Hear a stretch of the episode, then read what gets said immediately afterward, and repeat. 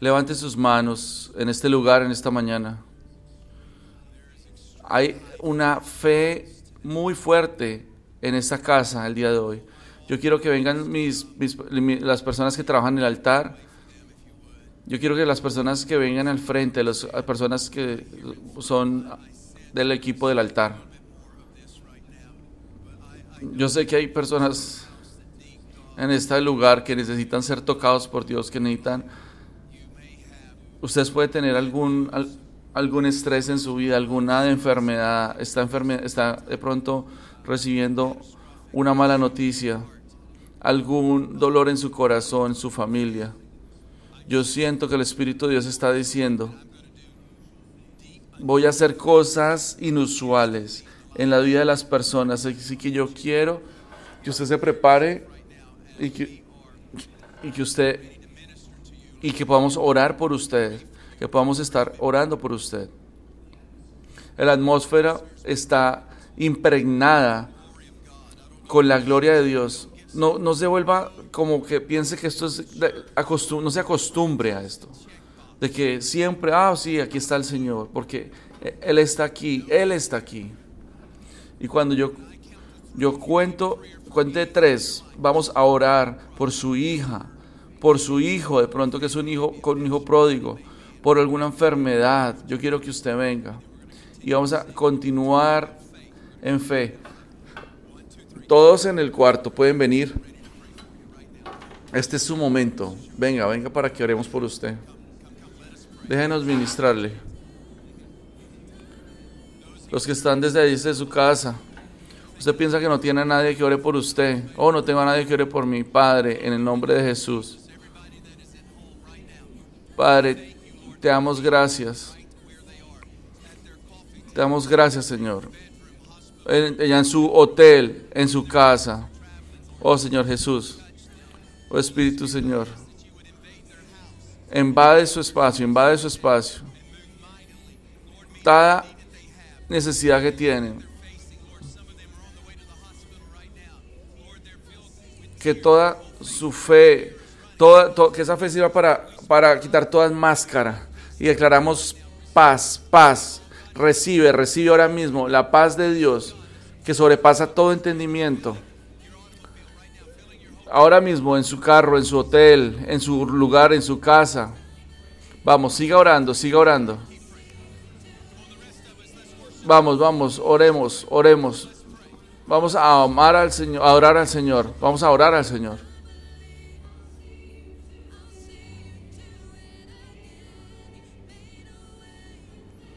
Tú hiciste el camino donde no había camino y yo creo que tú lo haces nuevamente. Yo te veo, voy a moverte. Tú mueves las montañas. Y yo creo que tú te mueves y que tú lo harás nuevamente. Y tú hiciste un camino donde no había camino. Y yo creo que tú lo vas a hacer nuevamente. Yo veo que te mueves, que mueves las montañas. Y yo creo que tú lo vas a hacer nuevamente. Tú hiciste un camino donde no había camino. Y yo creo que tú lo haces nuevamente. Yo veo que tú te mueves. Tú mueves las montañas. Y yo creo que tú lo vas a hacer nuevamente. Tú hiciste un camino donde no había camino. Y yo creo que tú lo haces nuevamente. Que tú lo haces nuevamente. Que tú lo haces nuevamente. Tú lo haces nuevamente.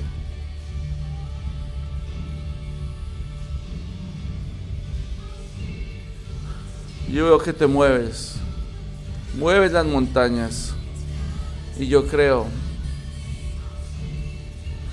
que tú lo haces nuevamente. Hiciste un camino donde no había camino.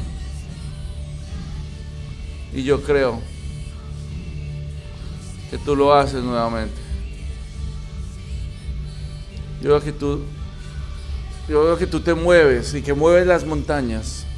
Y yo creo que tú lo haces nuevamente. Hiciste un camino donde no había camino. Y yo creo que tú lo haces nuevamente. Tú mueves las montañas y yo creo que tú lo haces nuevamente. Hiciste un camino donde no había camino. Y yo creo que tú lo haces nuevamente. Que tú lo haces nuevamente. Que tú lo haces nuevamente.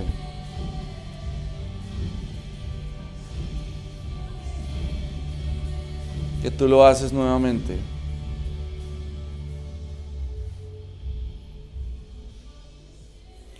Tu promesa todavía se sostiene. Grande es tu fidelidad.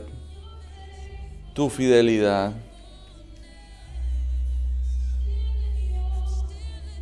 Estoy todavía en tus manos y esta es mi confianza de que nunca me has fallado.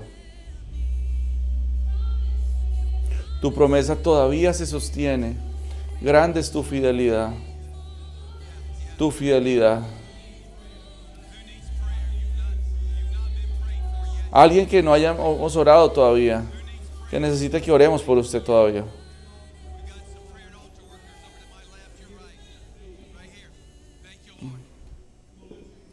Vamos, levanten sus manos, levanten sus voces.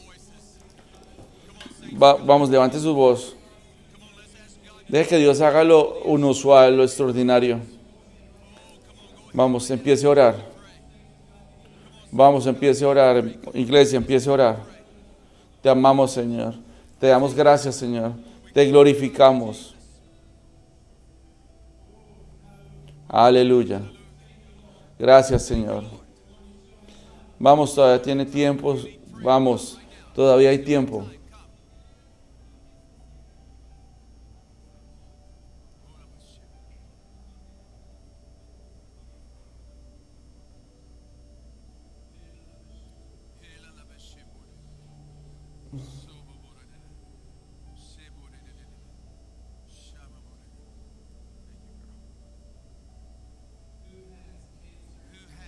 ¿Quién tiene cáncer en su cuerpo en esta mañana? ¿Quién tiene cáncer en su cuerpo en esta mañana? Ha sido diagnosticado con cáncer.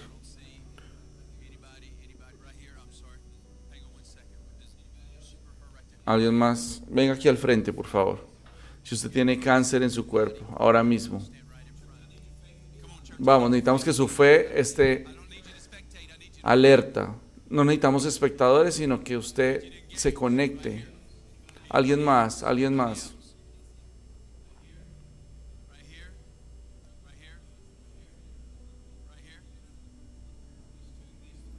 Esas tres personas. Oh, este mamá mamá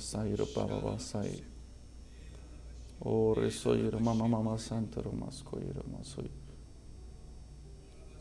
Obra soy mamá santo. Padre, te damos el lugar, te lo damos, te lo entregamos a ti. Esta es tu iglesia, este es tu pueblo, esta es tu gente. Gracias, Señor. Gracias, Señor. Gracias, Señor.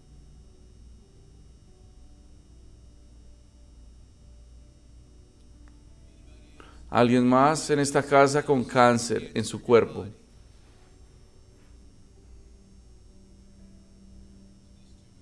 Estas dos personas aquí. Tú viniste por cáncer. ¿Qué tipo de cáncer? Por tu esposo que tiene cáncer. ¿Qué tipo de cáncer? En sus páncreas. Encontraron un pequeño lugar en su páncreas. ¿Qué tipo de cáncer? Cáncer etapa 4. Cáncer gástrico. Escúchenme. Yo tenía ninguna idea del dolor y de lo que estaban atravesando en este momento. Y no tenía ninguna idea de que cuando te vi, el cáncer estaba en tu cuerpo. ¿Qué tipo de cáncer tienes? Cáncer de seno. En etapa 2. Iglesia. Todos somos preciosos, personas preciosas en esta casa. Pero algunas personas tuvieron que luchar para llegar aquí en esta mañana.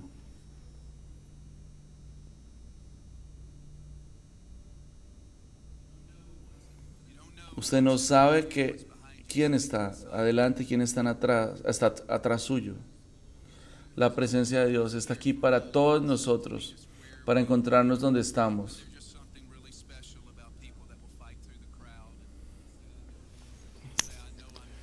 Y personas que dicen, yo sé que tengo esto en mi cuerpo, pero yo voy a ir. Yo quiero que lleve, yo quiero que lleve este, este paño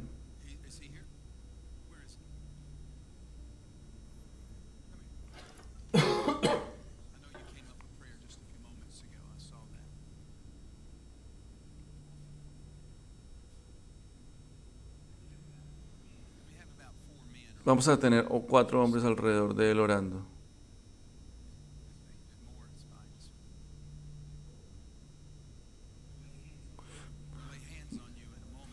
Vas a meterte en esa agua en esta noche.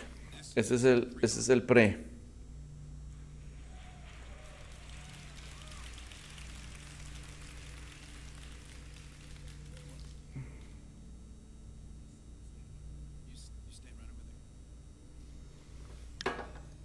Yo quiero cuatro mujeres que estén alrededor de ella y cuatro mujeres alrededor de ella también.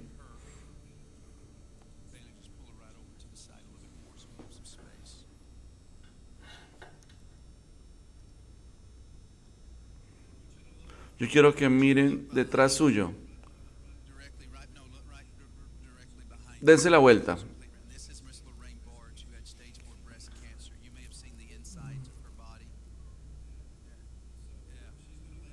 Ella va a orar por ti. Ella tenía cáncer, etapa 4. Ya no lo tiene. Y ella va a orar por ti.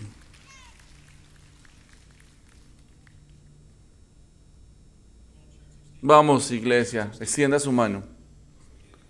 Vamos a orar, vamos a empezar a orar.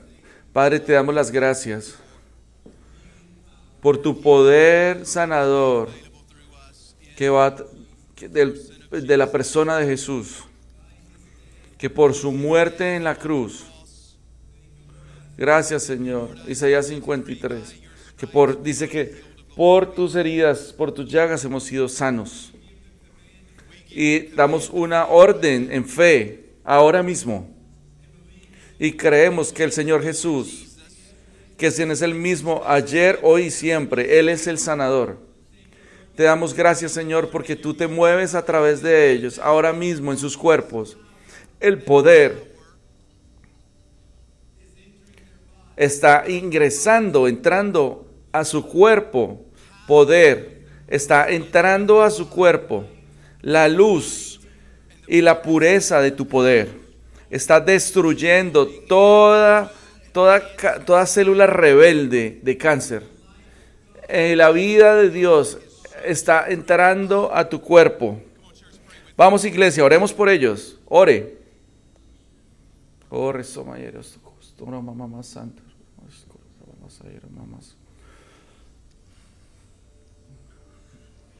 Gracias, Señor. Gracias, Señor.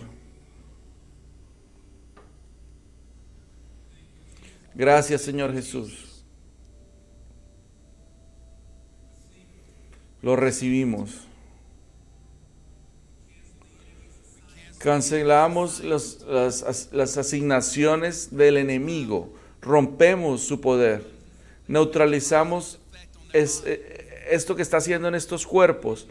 Ordenamos a toda enfermedad de que deje sus cuerpos.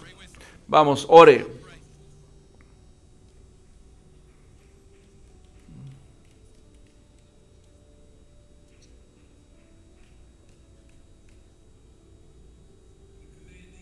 Oramos y ordenamos a estas montañas que se muevan al mar.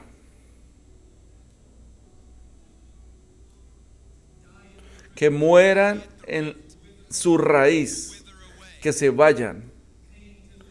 El dolor que deje su cuerpo, el temor que se que abandone su cuerpo en el poderoso, poderoso nombre de Jesús.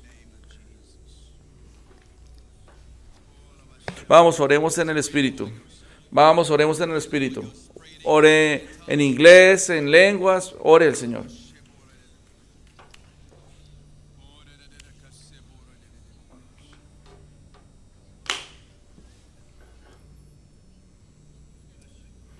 Te bendecimos, Señor. Todos en la casa dicen amén, amén y amén.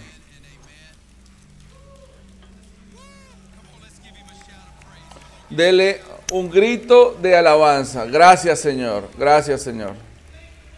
Gracias Señor, gracias Señor Jesús. Tú eres el mismo hoy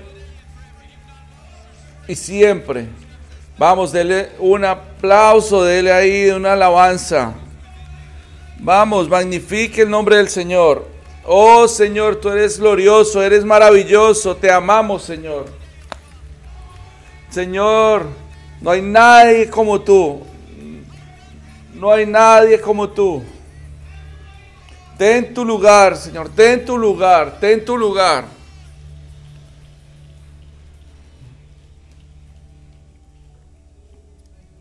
Gracias, Señor. Gracias, Señor. Él está aquí. Él está aquí. Karen, por favor, trae tu micrófono. Vamos a empezar con la palabra, pero Karen tiene unos anuncios. Tienes un anuncio. ¿Estás bien? Ok. Eh, Ujieres, vengan adelante. Puede sentarse. Yo quiero, yo quiero recibir nuestra ofrenda el día de hoy. Gracias, Señor.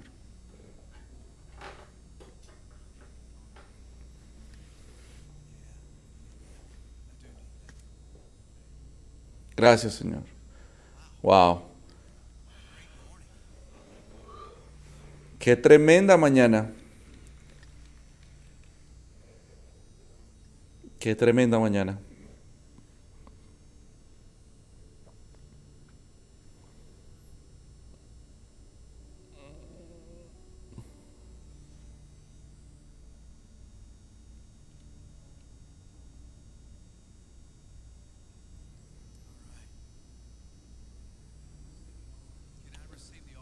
¿Puedo recibir la ofrenda al final? Al final del servicio. No quiero, no quiero que se paren ahí todo el servicio.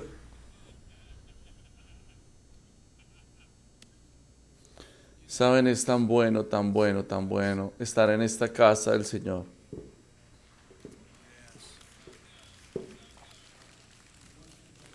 Yo quiero que vayan en sus Biblias a 1 Timoteo capítulo 4. Primera de Timoteo capítulo 4.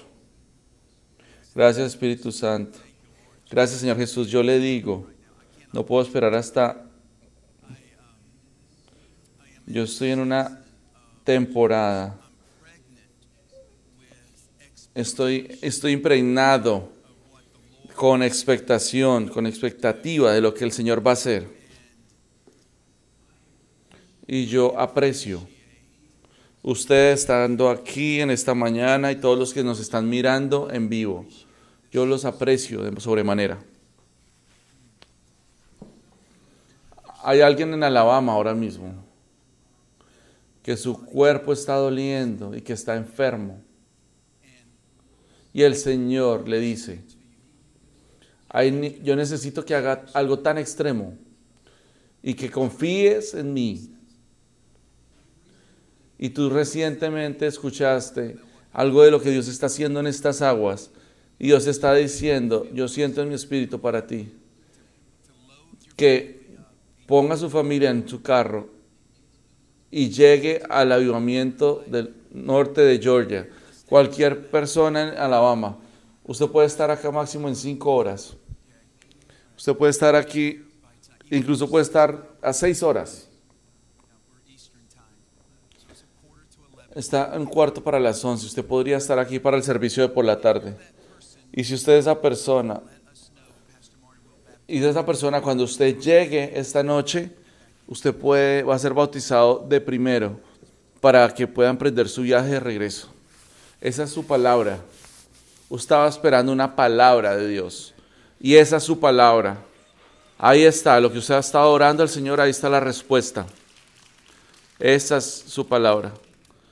Yo llegué de Pensilvania con Karen, con Randy Clark, y estuvimos, pudimos compartir el miércoles por la noche lo que Dios está haciendo eh, aquí en este lugar, todos los testimonios, y vimos al Señor quebrantar personas hasta las 3 de la mañana.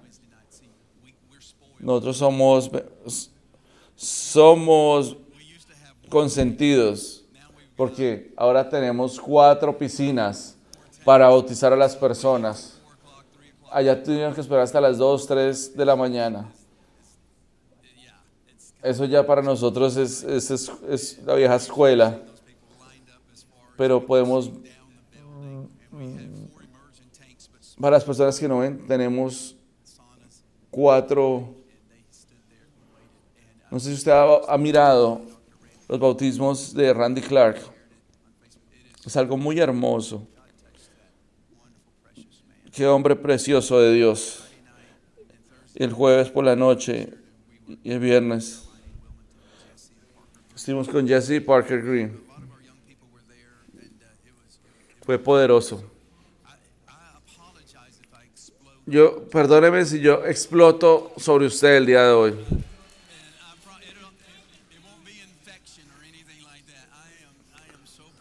Yo estoy tan impregnado con Dios. Algo que usted se va a encontrar en la cultura de avivamiento es ese espíritu de familiaridad. Uno tiene que avivarse a sí mismo.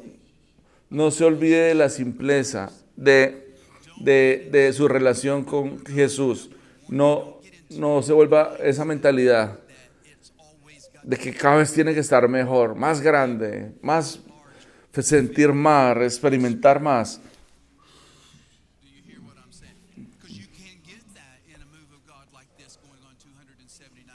Porque usted puede llegar a pensar eso en 279 semanas que llevamos de avivamiento. Y puede ser verdad. Pero lo más importante no es lo que usted puede estar sintiendo, sino lo que Dios está haciendo en las personas que usted no conoce. Así que no se familiarice, no se aburra con el movimiento de Dios, especialmente cuando esté al frente. Usted ha montado una montaña rusa. Usted ya después de montarla, muchas veces usted ya se acostumbra. Pero para la persona que viene por primera vez, comparta esa experiencia. Así que hoy va a ser ex, hoy va a estar el Bishop Lance Johnson y él va a estar esta noche. La presencia de Dios va a estar aquí. No se pierda esta noche. Le va a encantar. Va a ser poderosísimo. Yo quiero hablarle hoy acerca de tres doctrinas de demonios. Tres doctrinas de demonios.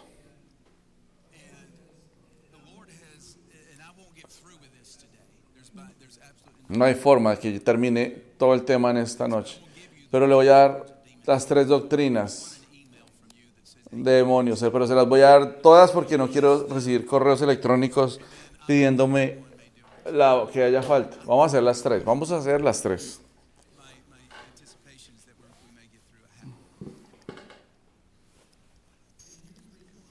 Esta es la razón por, por esto. No tengo afán de terminar con un tema porque circulando, porque ahí está circulando unas doctrinas de demonios en cuerpo de Cristo. Esto no es nada nuevo en el Nuevo Testamento, pero parecerá nuevo para usted porque no escuchamos muchos sermones de doctrinas de demonios y lo necesitamos. Pero primera de Timoteo, capítulo 4, hay una escritura en este, en este libro. Primera de Timoteo, capítulo 4.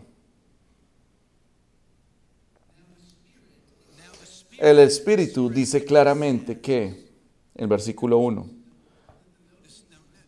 mire, mire, dice claramente, dice claramente que en los últimos tiempos algunos abandonarán la fe. Mire lo que dice. El Espíritu dice claramente, claramente. Usted puede decirle algo a sus hijos. Pero cuando usted quiere enfatizar algo, hay, unas, hay unos componentes. Su cara, sus ojos. Y algunas veces usted, usted mueve sus manos, hace sacudir, sacude sus dedos. Párese aquí. Mírame. ¿Algún padre aquí? Si saben de lo que les estoy hablando, déjenme, preguntarle a la generación más mayor. ¿Alguien más, alguien más señor de 40? ¿Saben lo que esto significa cuando sus padres le decían, mire, yo tengo 58 y mi esposa todavía me hace eso a mí? Yo sé que cuando tenemos conversaciones y son divertidas, pero sé cuando ella tiene que decir algo claramente. Estudiantes de Quineo, ¿saben lo que les digo? y, no, usualmente no está acompañado de algo muy bueno. ¿O han visto, visto la, eh, la serie Chosen? No. Esto, ven para acá, vamos a lidiar con algo ahora mismo. Así que esto es lo que el Espíritu de Dios está haciendo. Y en todo el amor que Él tiene, dice, ven acá, ya, ahora. Tengo que, tengo que decirte algo. El Espíritu expresamente dice que en los últimos tiempos algunos van a partir, van a abandonar la fe para seguir a inspiraciones engañosas y qué doctrinas diabólicas o de demonios. ¿Cómo es esto posible? En la mitad de lo que el apóstol Pablo está diciendo los señales, los prodigios. Él estaba conectado con todo esto, incluso tenía que ir con esto. Él estaba advirtiendo a la iglesia. Él estaba advirtiendo a la iglesia que en los últimos días van a haber personas que están en la fe, pero van a abandonar la fe. ellos van a darle camino a un espíritu de engaño. Ahora, lo importante acerca de esto es que si le preguntamos si estamos bajo la influencia de un espíritu demoníaco, ellos enfáticamente van a decir no. Y los, y los con cosas particulares.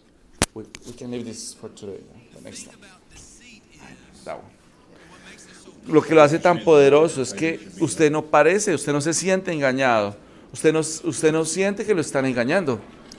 Pero hay espíritus enviados a través del cuerpo de Cristo con el único propósito de engañarle.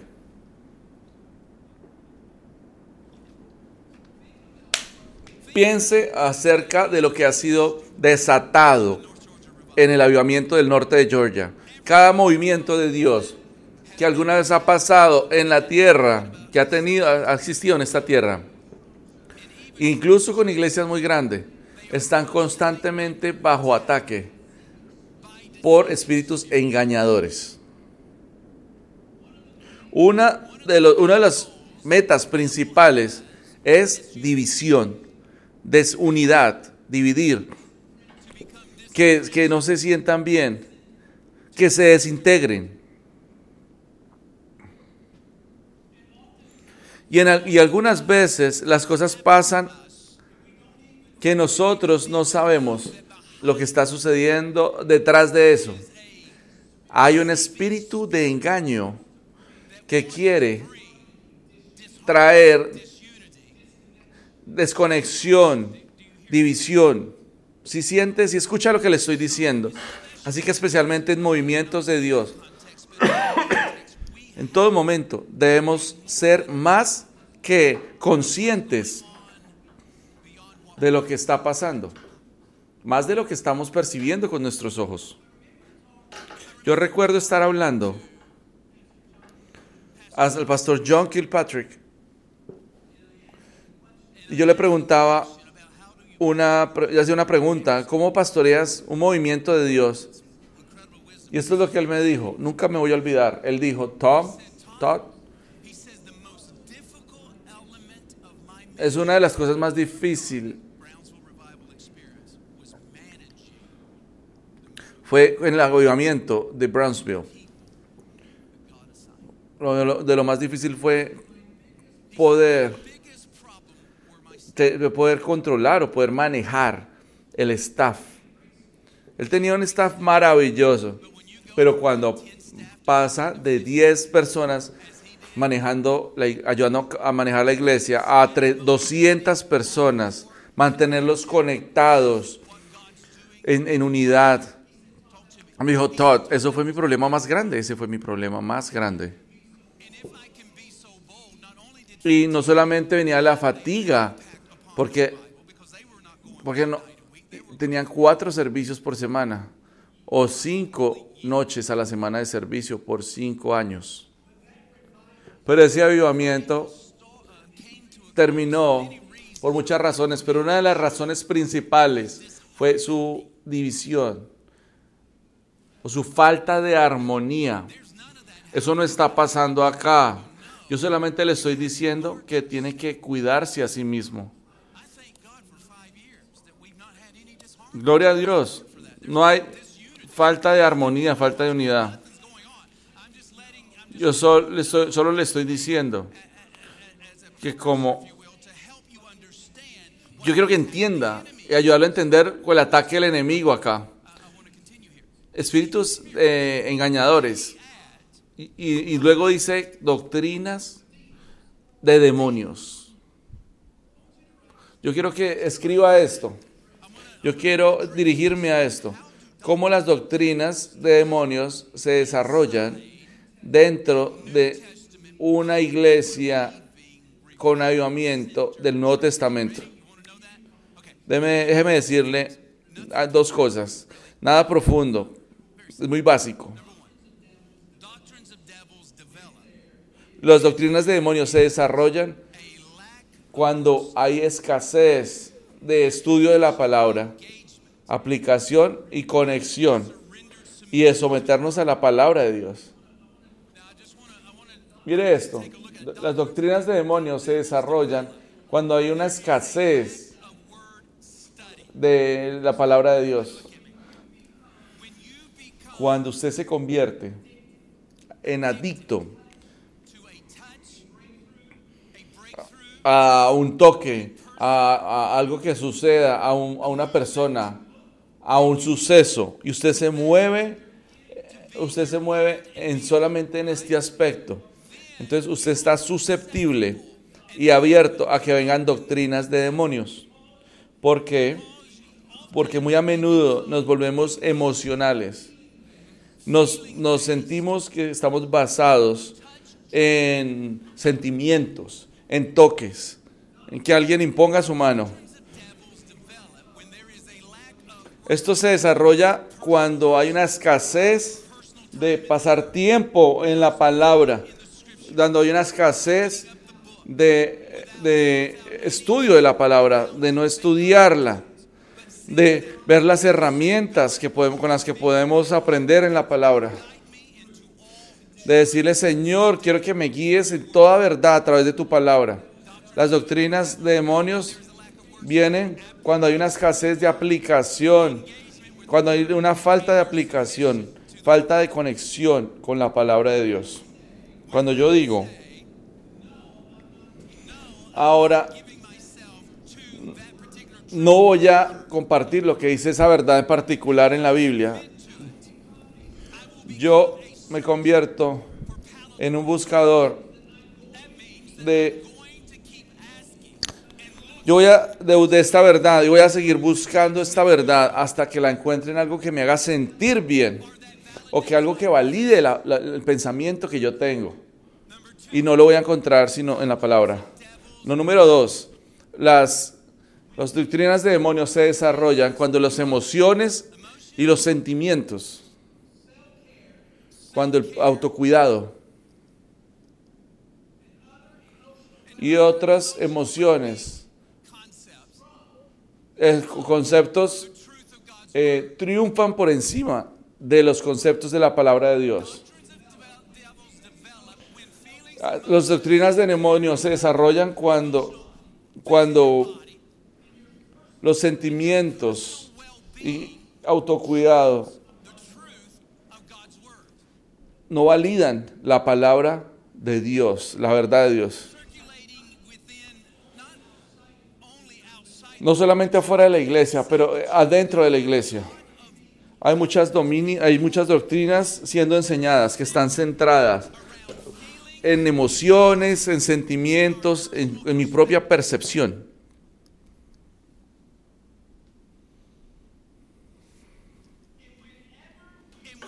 Y cuando miramos a la Biblia, que está, que está desactualizada, oh, como ya está antigua, como que no está de moda.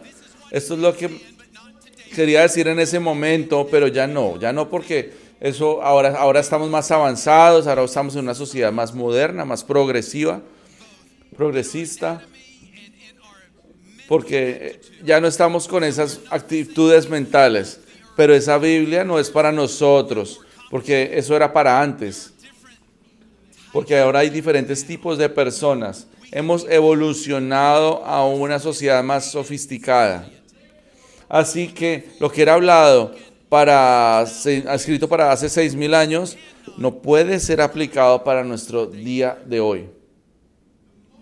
En el momento en que tomamos la palabra y empezamos a escoger y a quitar y a escoger y empezamos como buscarla y quitar pedacitos y algunas secciones miramos que ya no nos sirven. Y dice, oh, esto me sirve de este, de este tema, pero ignoro lo que dice acerca de este otro tema. Usted está susceptible a una doctrina de demonios. Y esas doctrinas y todas esas doctrinas tienen que ser como una, una una fuerza. Y después estas doctrinas de demonios se convierten como una roca. Las doctrinas, anote esto, doctrinas de demonios se desarrollan cuando su, su, su, la forma en que usted ve el mundo, se filtra a través de sus perspectivas y preferencias personales. Crecimos en un hogar cristiano conservador.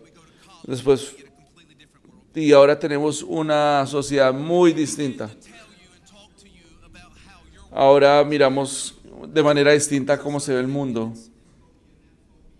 Eh, fobia de esto, fobia de lo otro. Y de pronto ellos empezaron a moldear su mente, a darle forma. Usted, usted está enseñado desde pequeño y le están dando unas teorías desde pequeño que usted debe creer. Y usted empieza a desarrollar una perspectiva.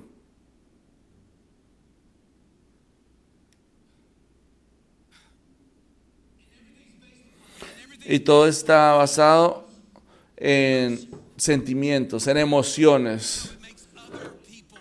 cómo veo que otras personas reaccionan a esto.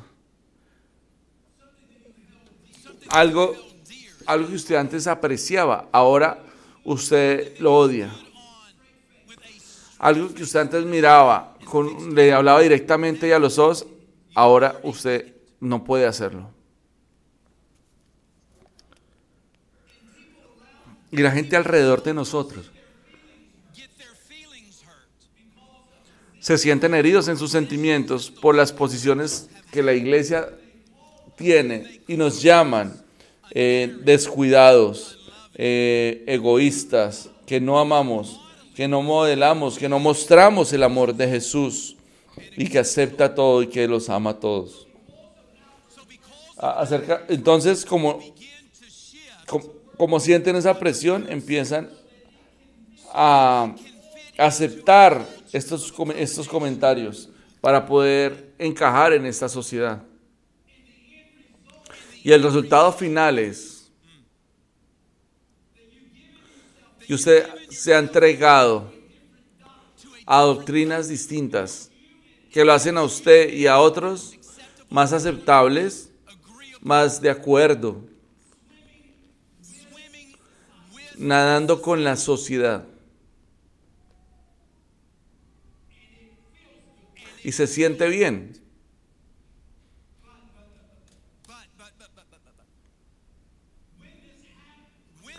Cuando esto pasa, cuando las iglesias hacen este cambio, tenemos el privilegio muchas veces de viajar a lugares, a diferentes partes, diferentes partes de la ciudad y ver estas iglesias.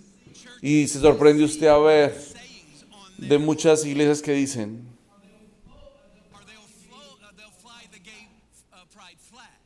que ahora eh, dicen, todos aceptados aquí, ven y sé cómo eres. Eres, eres libre de expresarte como tú quieras. Aceptamos, los aceptamos a todos. Eso suena maravilloso y hermoso, pero al mismo tiempo, y es lo mismo que nosotros decimos acá, hasta un punto. Pero hay una gran diferencia porque no es ven y permanece como tú eres. Es ven como tú eres. Y deja que Él te cambie. Y que te moldee y que te, y te forme. No a la imagen de la cultura, sino a la imagen de Jesús. Eres la palabra de Dios.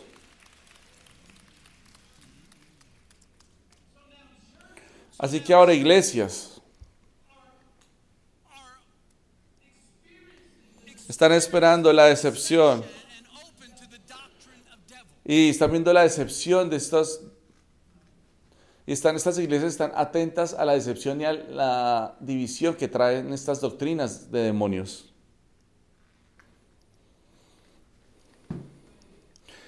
Escriba esto. El diablo quiere que usted sea parte del corazón verdadero de Jesús y de la revelación de la palabra de Dios. Van a haber más de tres por hoy. ¿Cuáles son esas tres doctrinas de demonios? Déjeme darle a unos par, un par de ellas. Aquí hay una. Se llama cesacionamiento. Bueno, no, no, no, no, no, vamos a entender esta palabra o ser sesionista.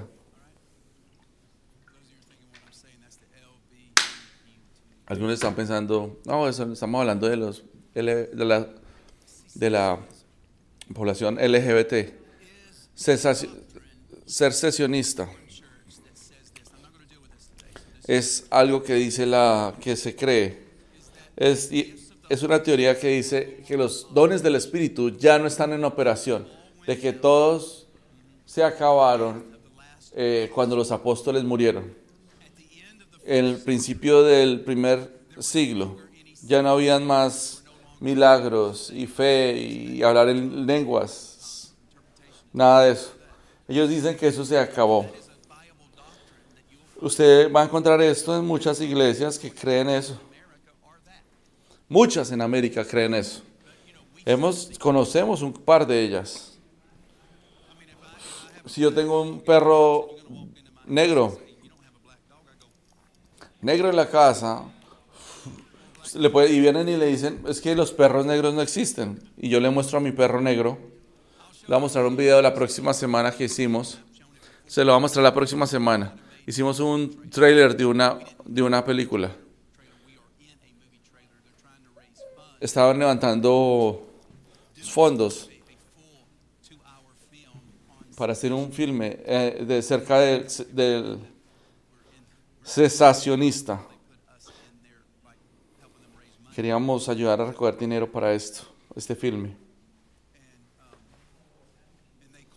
Y ellos llamaron lo que estaba aquí, eh, algo, algo, eran milagros, milagros graciosos. Yo le dije, eso no parecen milagros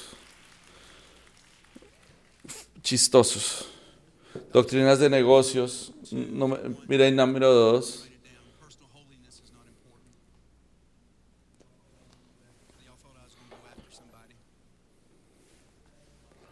Hay una doctrina de demonios también.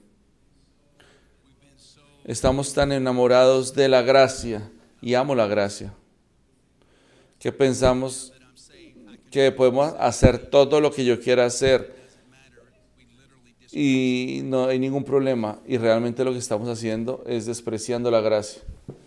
Doctrinas de demonios. La dos, esa que acabo de decir, la de la santidad. Esa era la número dos, santidad. Y la número tres, ¿cómo puedo decir esto? ¿Cómo puedo decir esto?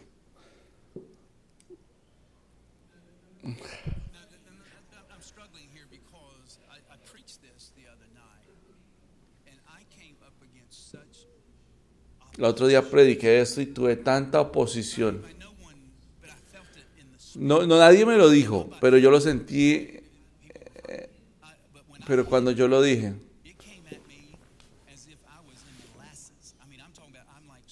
es como si yo estuviera predicando una harina movediza. El Señor ha tenido esto en mi corazón para esta, esta temporada. Y aquí hay uno de los primeros, o de los más importantes.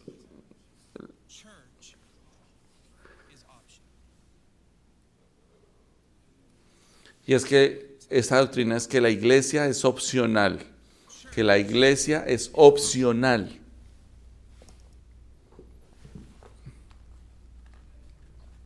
¿No le da alegría estar acá en esta mañana?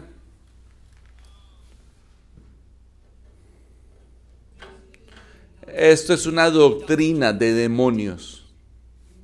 Cuando la gente empieza a decir, es innecesario para mí estar envuelto y conectado en una iglesia del Nuevo Testamento. Usted me ha escuchado predicar acerca de esto hace como unos seis meses.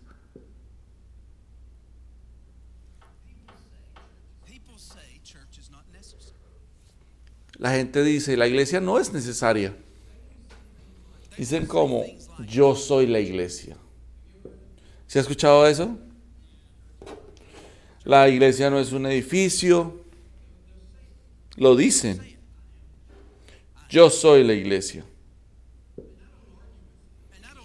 Y yo no discuto con ellos porque, porque tiene algo de verdad. Ellos son la iglesia, sí. Pero hay una forma más bíblica de decirlo. Dice, yo soy un miembro del cuerpo.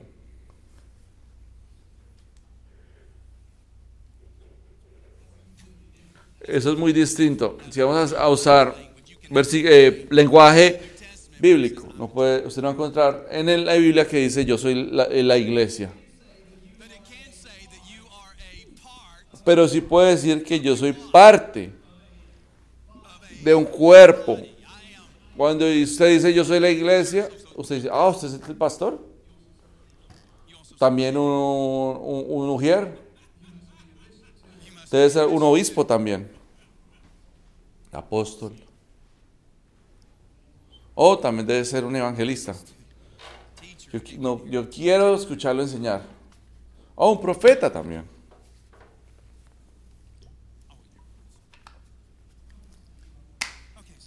Así que usted opera en el don de las sanidades, en el don de interpretación de lenguas.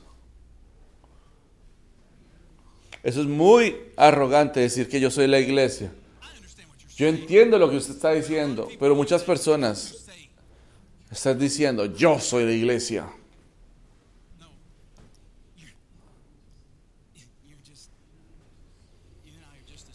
Usted sabe, yo soy un pedacito. Podemos ser una, uñita, una uña encima de un dedito del pie. Y sabemos que es importante.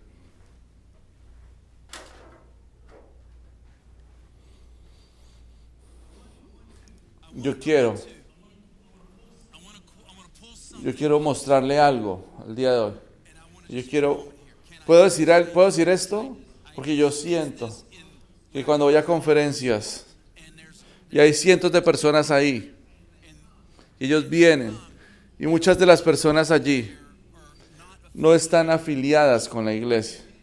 Van de evento a evento a evento, van de conferencia a conferencia, se mueven de una personalidad a la siguiente personalidad. Y me encanta cuando la gente viene, pero no podemos tener este tipo de pensamiento que la iglesia es innecesaria o que es una opción para el creyente. Y la razón por la que lo digo es porque yo los amo. Y esto no es para si no es para usted, usted entiende, usted está aquí. Muy bien. Pero quiero que usted mire esto. Este, este, mire, mire, mire esto, por favor. La iglesia local materializada, organizada, ordenada y sistemáticamente. Era y es un 100% la idea de Dios, no del hombre. Y algunos de ustedes necesitan poner esto en Facebook. A ver, saque su teléfono y cuando usted le gusta escribir estas frases hermosas, inspiradoras, esto es lo que usted va a poner. Vamos, vamos, vamos a hacer, vamos a empezar un- un- un- un- una controversia. Yo siento esto, la iglesia local, organizada, materializada, ordenadamente y sistemáticamente, era y es una idea 100% de Dios, no del hombre.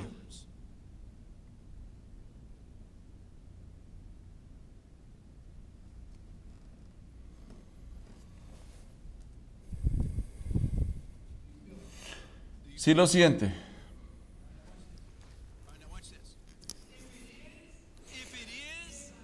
Si es su idea, es importante también para mí participar en lo que él pensó que era una buena idea. Él no puso un ma- material desorganizado, mecanizado, no hizo una iglesia, no hizo algo materializado, organizado, ordenado y sistemático, sin que fuera algo que yo quisiera que hiciera. Él pensó que era necesario. Si él piensa que es importante, entonces nosotros también debemos pensar que es importante. Pero yo escucho, escucho la, la, la, la- yo veo, ah, ir a la iglesia y atender a la iglesia es una idea del hombre. Mire, mire, lea nuevamente esto. La iglesia local, materializada, organizada, ordenada y de manera sistemática, fue y es un 100% una idea de Dios y no del hombre.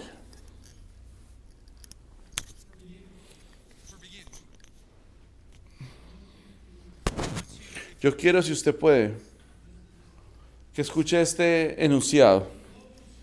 La iglesia local es el centro ético de nuestra nación. Es donde el corazón de Dios hace eco y es demostrado. La iglesia local es la capital moral de nuestro país. No nuestras escuelas, no nuestra Casa Blanca, no nuestros partidos políticos, no nuestras universidades, pero la iglesia.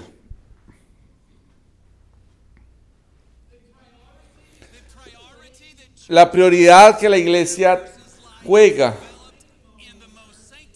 en la vida de una persona es saber que está su iglesia, su casa. La iglesia es una prioridad.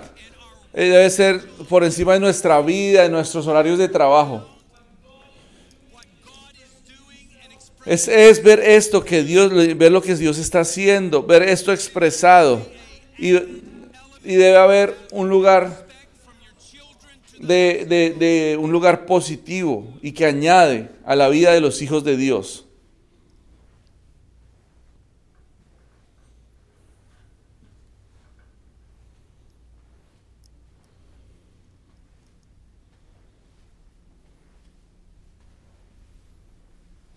Gracias, Señor.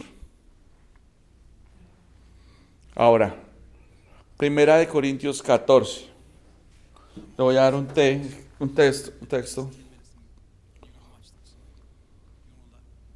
Esto le va a ayudar. Primera de Corintios ca- 14, 26. 14, 26. Primera de Corintios 14, 26. Que concluimos, hermanos, que cuando se reúnan, ¿cuando qué? ¿Cuando qué? Se reúnan. Así que no en la, en la casa, no solamente con sus tres hijos comiendo, comiendo Cheerios cuando el resto de las personas están en la iglesia. Escuche. No cuando se sienta en su casa, siente fatiga o está cansado.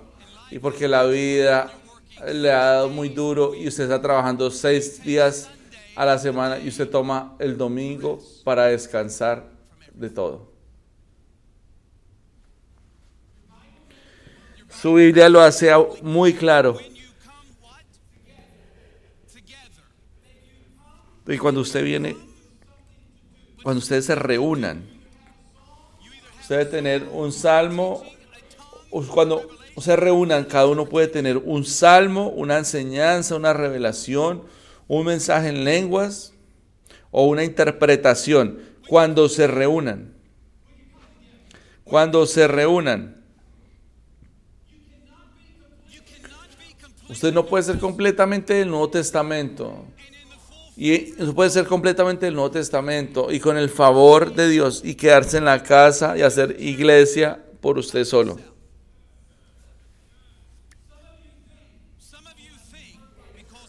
Algunos de ustedes piensan de que como yo he ido a la iglesia, yo debo pastorear mi propia familia. Y yo voy a ser el pastor, mi esposa va a ser la directora de alabanza. Y mis hijos van a ser los sugieres. No estoy diciendo que no pastoree su casa, pero usted no ha sido llamado a ser el pastor. Eso es un oficio. Eso es un, llamado divino. Que usted se ha llamado a ser pastor.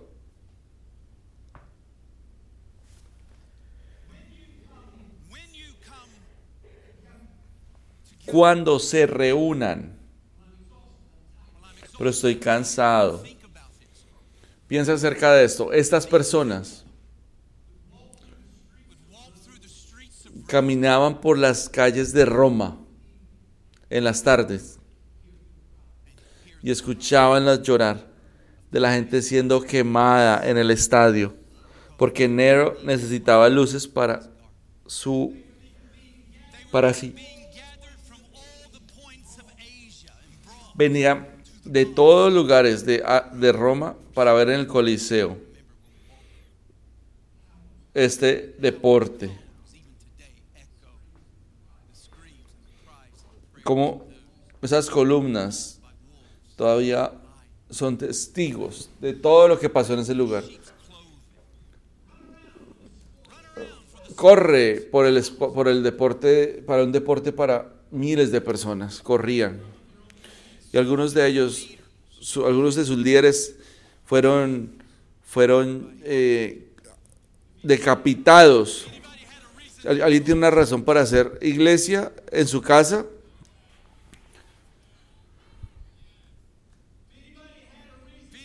Si alguien tenía una razón para quedarse en la casa y tener comunión solamente entre ellos.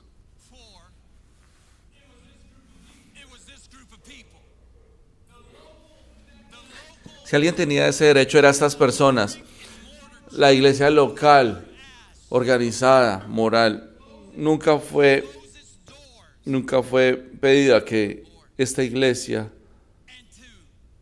fuera cerrada. Y, ellos tenían derecho a hacerlo de una manera callada. Pero bueno, ¿qué pasa con la iglesia en China? La iglesia que está escondida. Sí, yo sé, oro con hombres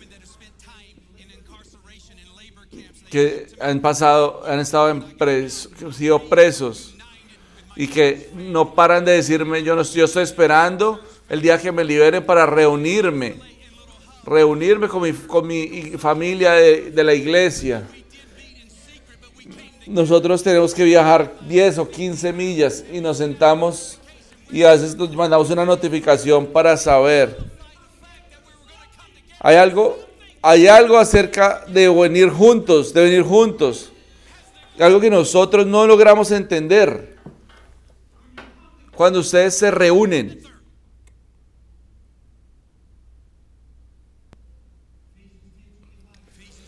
Efesios 10:25. Efesios 10:25. On and on and on about this. In fact, you'll read about it in September. Efesios 6, 25. Cuando salga un libro que diga que se va a llamar. Oh. Efesios.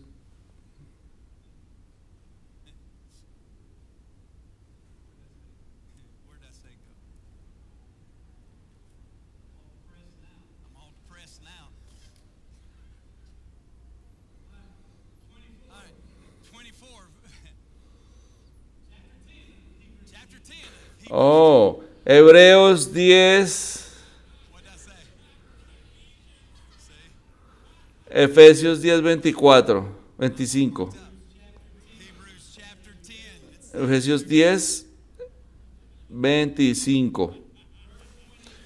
Versículo 23 de Hebreos 10, 23. Hebreos.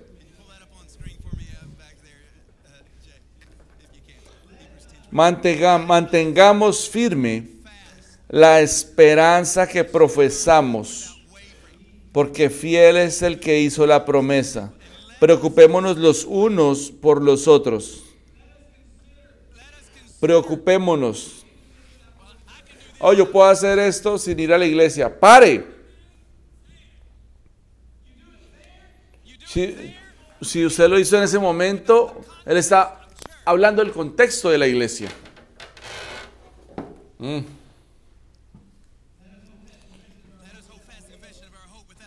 No debemos de, de congregarnos como acostumbran a hacer algunos. Versículo 23 dice. 24. Preocupémonos los unos por los otros a fin de estimularnos al amor y a las buenas obras.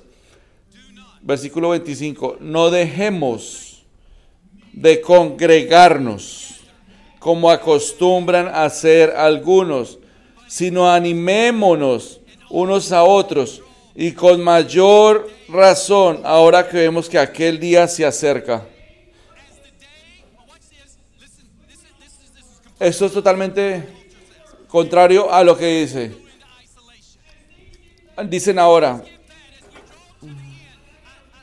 yo tengo que cuidarme, cuidar de mí, tengo que Tengo que mirar que yo me sienta bien, pero Dios dice, esté seguro de que usted no deja de venir y alabar como su gente, porque cuando usted está entrando en un momento difícil, yo no sé si usted está en su casa, cuando usted eh, está alabando y usted no nos dice, nosotros no sabemos.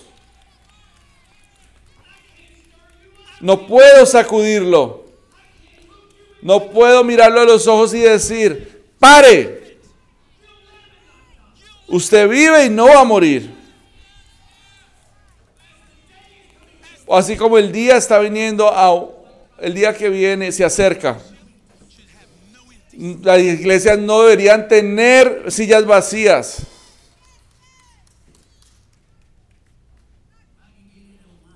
Pero yo lo puedo ver en línea. Yo puedo leer, escuchar el podcast. Algunos de ustedes eh, están más, más, más, son más leales a su sofá de lo que son a lo que dice la palabra de Dios. Yo amo los deportes, me encantan. Usted va a escribir 500 dólares por un bate, 300 dólares por un bate, eh, otros dólares por unos zapatos. Seis meses del año. Jugamos por la mañana.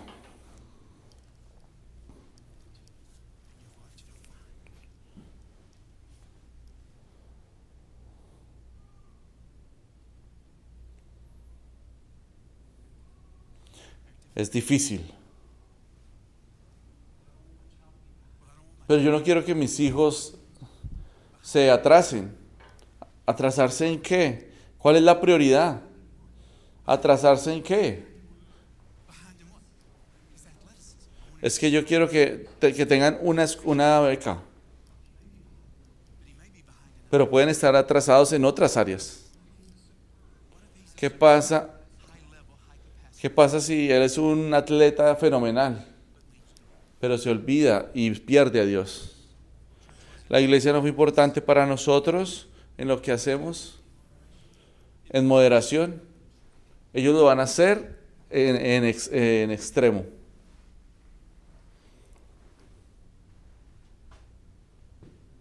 Déjeme avanzar.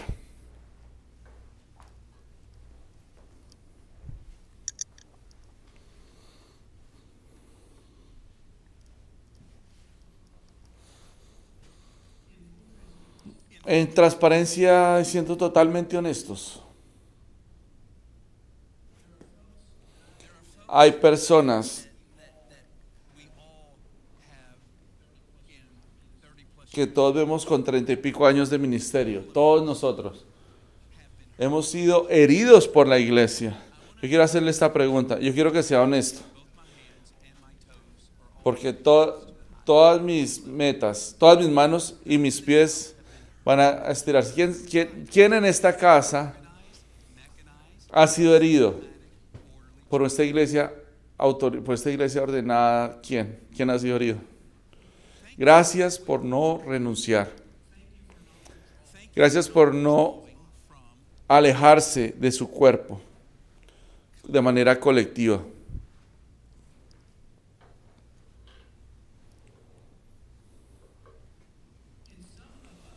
Y algunos de nosotros, nuestro dolor ha sido tan fuerte que decimos, ya no puedo seguir. Ha sido herido por un pastor, por un ujier, por, un- por una persona. Usted de pronto fue, fu- fue guiado de manera errónea. ¿Alguno de ustedes fue herido? Yo entiendo esto. Y no quiero minimizar el dolor de ustedes en este lugar.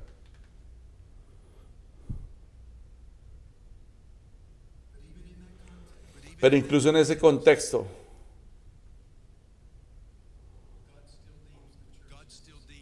el Señor todavía considera que la iglesia es necesaria. La iglesia de Corinto tenían unos problemas muy serios. Eran tan serios que el apóstol Pablo les escribió una carta y les escribió una carta a todos, y esto es lo que él dice. Y, se dirigió a la carnalidad. O a- ¿Cuándo ha escuchado a alguien que, que dice, yo esa cantidad de hipócritas, yo no vuelvo? No vuelvo. Hoy vi algo en Facebook, eh, algo me pareció terrible, que solo lo hace para criticar la iglesia, pero nunca dicen nada cuando van al gimnasio. Y están allá en el gimnasio todo el tiempo y allá nunca se quejan del gimnasio. Y va tres semanas después y usted sigue y está, todavía está más pesado. Y va tres semanas después y sigue. Y usted no para de ir al gimnasio. Y cada vez está más... Yo no entiendo por qué todas estas personas que vienen a este gimnasio, toda esta gente gorda que viene al gimnasio, usted quiere volverse mejor. Y usted paga por ir. Mire, eso es muy importante. Él escribe una carta porque la carnalidad, el orgullo, la división,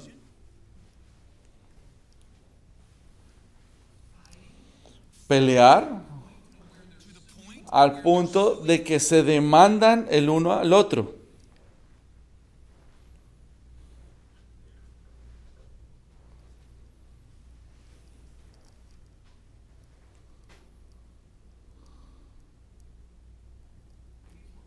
Y se pone peor. Están, están manejando mal de los dones del Espíritu Santo.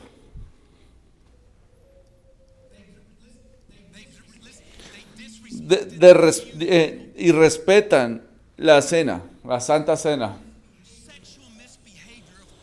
Todo tipo de conductas sexuales. Y está escrito en la Biblia. Y usted encuentra todos estos problemas aquí en la Biblia. En la iglesia local, organizada, sistemática, llamada la iglesia de Dios. Y aquí es lo que dice en 1 Corintios 14, 26. Y cuando se reúnan,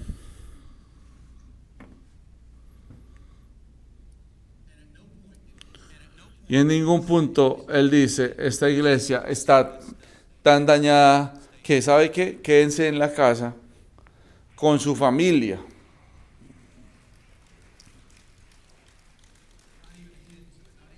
Ni siquiera, ni siquiera una insinuación de Pablo. Y, eh, ok, si está herido, tome una pausa. Bueno, vaya y- y- y descanse, descanse porque fue herido. Vamos a definir una, una temporada. Yo sé cuándo es la temporada de fútbol. Yo sé cuándo hay una temporada de béisbol. Yo sé cuándo la temporada de, de, básquetbol es. Yo sé todavía las temporadas de compras.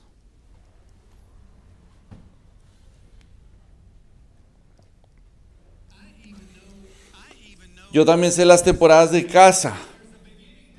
Hay un día que comienza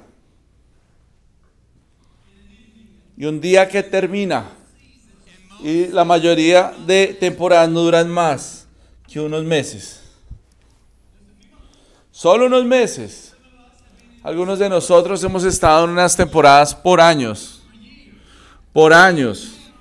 Y ahora usted está bajo la doctrina de demonios que dice, mírese, usted no ha muerto, usted no necesita rodearse de esa gente tóxica nuevamente.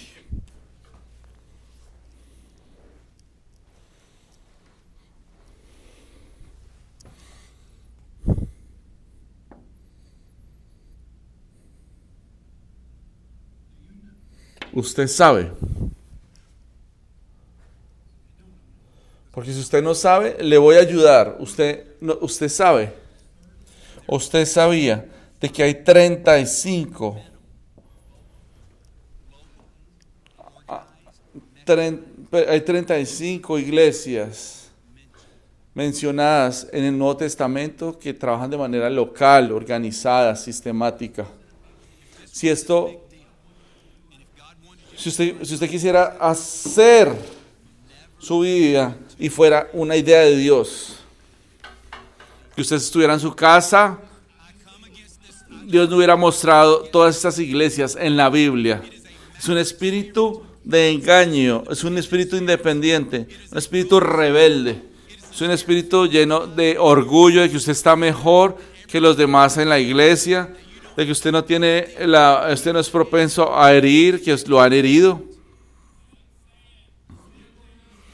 Entonces usted va a llevar sus hijos, su esposa en la casa y usted dice voy a hacerlo acá. Yo soy el único que puede protegerlos.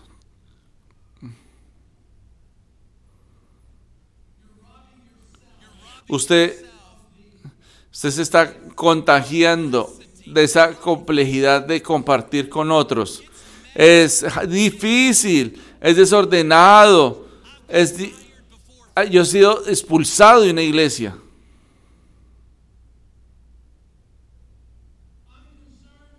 Yo estoy, yo estoy preocupado por nuestro comportamiento financiero.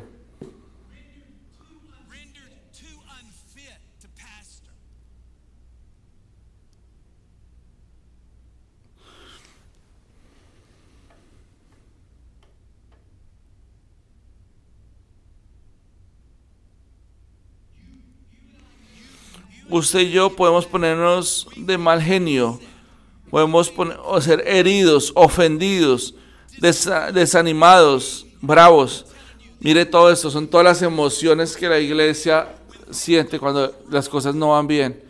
Pero en ningún punto en la iglesia, en esta escritura, incluso cuando eran perseguidos, cuando eran decapitados, cuando eran, eran colgados y eran puestos de, en su cabeza y eran asesinados.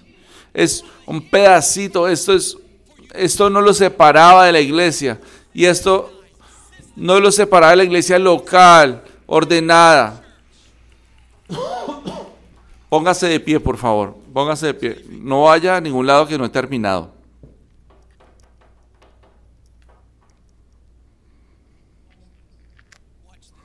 Mira esto. ¿Está conmigo?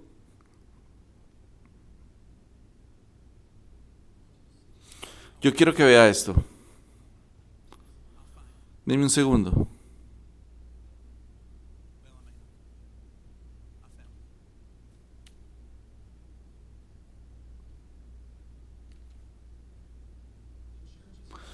La iglesia es su idea.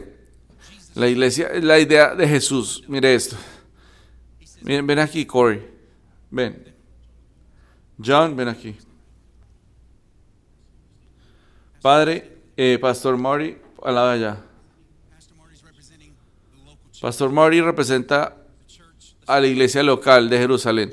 Jesús tuvo una conversación con algunos de ellos. Dijo, ustedes no, no han tenido un problema y no han podido solucionarlo. Jesús dijo, llévalo. No a una persona.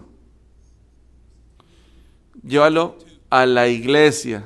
No, no a la iglesia más grande, sino a la iglesia local, organizada, sistemática. Dice, vamos, vamos, llévenlo a la iglesia. Ustedes dos que han tenido problemas. La iglesia. Algunos dicen, no importa si es una iglesia pequeña, usted no puede funcionar fu- fu- full, de una manera full, con ese pensamiento. Su está, está diseñado para la iglesia local, no la iglesia universal, sino la iglesia local. Yo estoy diseñado para una mujer, una familia, no para todos.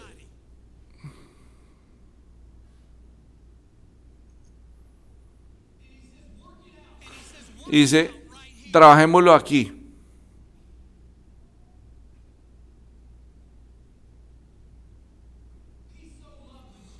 Él amó la iglesia de tal manera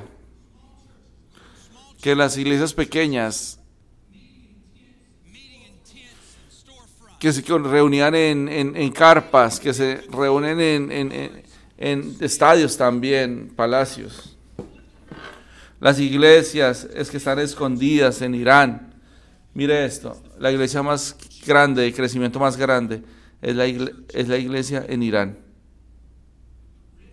Con el riesgo de ser, ser mártires. Ellos, ellos están todo el tiempo pre- preguntando dónde nos vamos a reunir.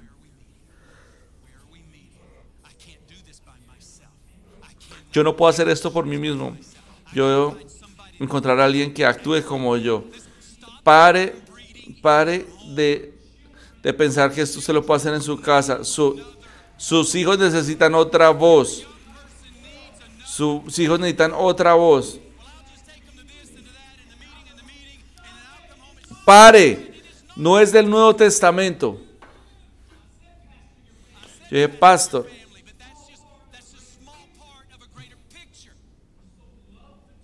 él amó tanto a la iglesia.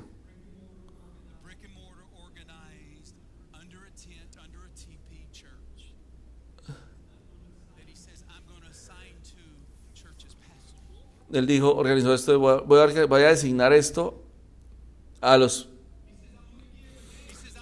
Él dijo que los voy a, a designar evangelistas para que traigan personas a las iglesias. Dice, yo amo esa iglesia tanto que, que, que voy a encontrar personas a las cuales enseñarles. Yo necesito equipar a mis santos, a mis santos de la iglesia, no para que la iglesia sea grande, sino para que el cuerpo crezca. Yo siento esto. Amo tanto a Sean que les voy a dar unos profetas para que le hablen a su corazón, le hablen a él, para que sepa cuándo se está desviando. No la iglesia grande, la iglesia local. Y también les voy a dar un- una supervisión apostólica.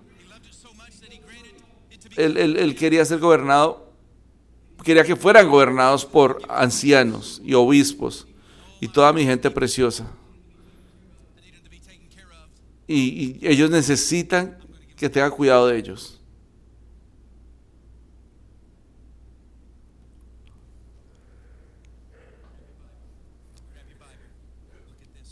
Miren su Biblia esto. Debe verlo. Quiero que mire, preste mucha atención a esto.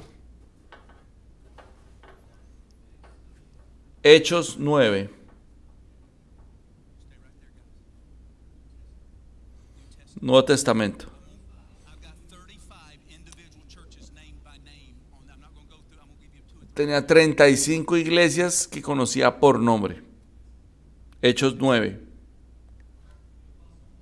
The Apostle Paul, El apóstol Pablo se convirtió, comenzó a predicar, versículo 31. what? Then the what? Mientras tanto, la iglesia disfrutaba de paz a la vez que se consolidaba en toda Judea, Galilea y Samaria.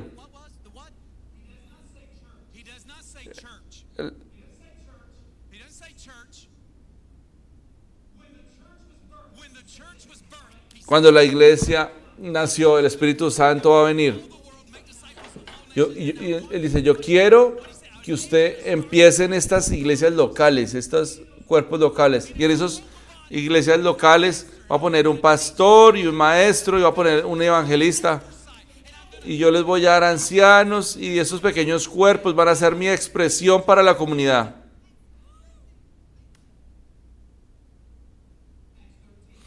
Hechos 17, Hechos 13, perdón.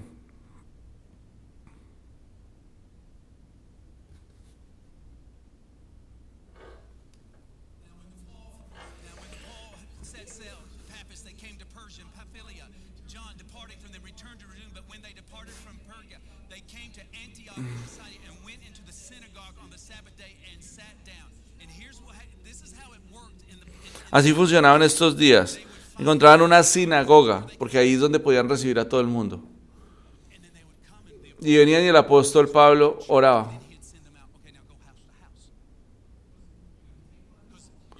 Vas a tomar lo que te enseñé y enseñarlo a otras personas.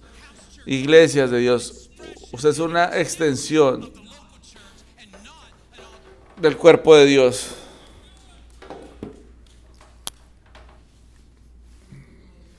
Miren Gálatas.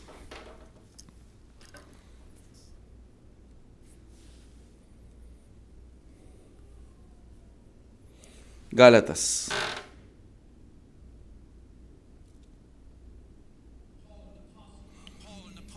Pablo, una pasta, no de Dios, sino Dios.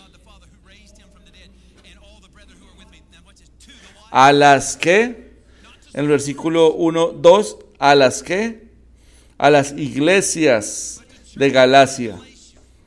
No a las personas, no a las personas en la casa, sino a las iglesias de Galacia, las iglesias locales de Galacia. Jesús escribió siete cartas, escribió siete cartas a la iglesia, le escribió. Él no dijo para el cuerpo de la iglesia. No, dijo para la iglesia tal, la iglesia de Esmirna. Paren de hacer esto. Jesús les dijo en Apocalipsis, paren de hacer esto, hagan esto mejor, aléjense de esto. A una iglesia local, este li- libro,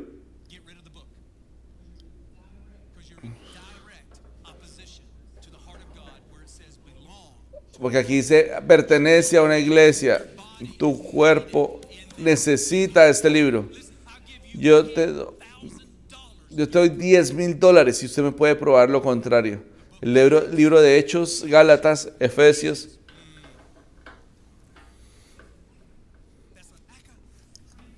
Corintios. Fue escrito a las iglesias locales. Este libro es el corazón de Dios. Su corazón es para la iglesia local.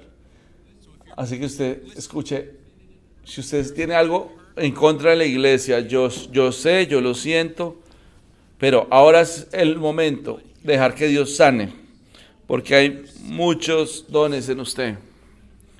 Hay muchas cosas en usted que Dios necesita en el cuerpo. Yo sufro porque usted no está aquí.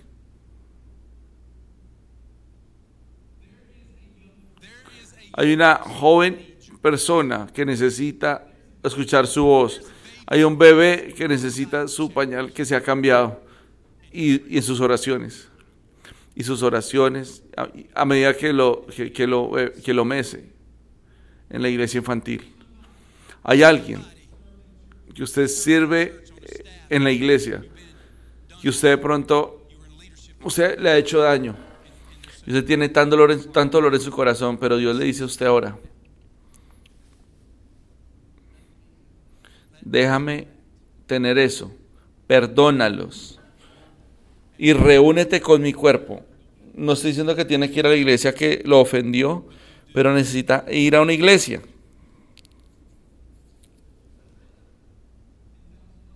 $10,000 to any person. 10 mil para la persona que pueda probarme lo contrario, que el, que, que el corazón de Dios es por la iglesia local. Y este libro completo está escrito, está escrito, hechos, Romanos, Timoteo, todos están escritos en cómo hacer la vida juntos. Esto es un, este es un libro para la iglesia local. Y vivir afuera de esto es opuestamente, es opuesto a lo que Dios quiere para todos los creyentes. Usted no es la iglesia. Usted es parte del cuerpo. Usted no es la cabeza. Él es.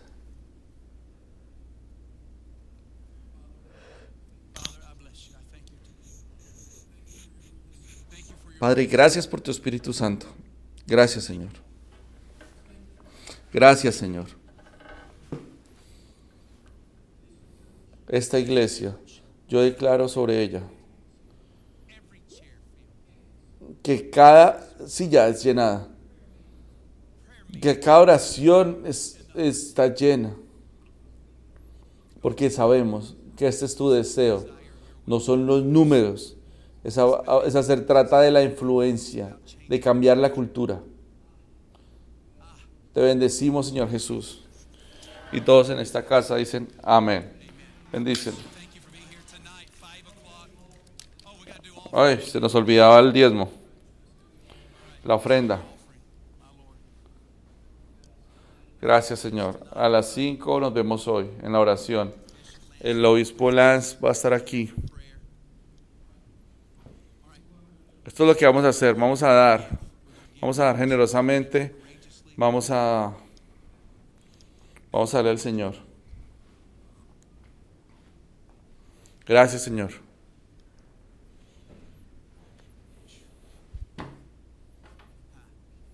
Gracias, Señor.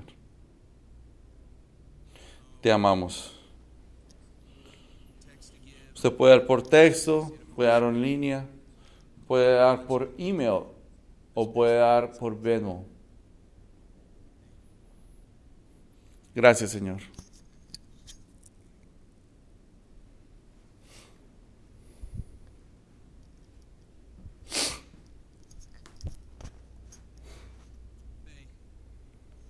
Gracias, Señor.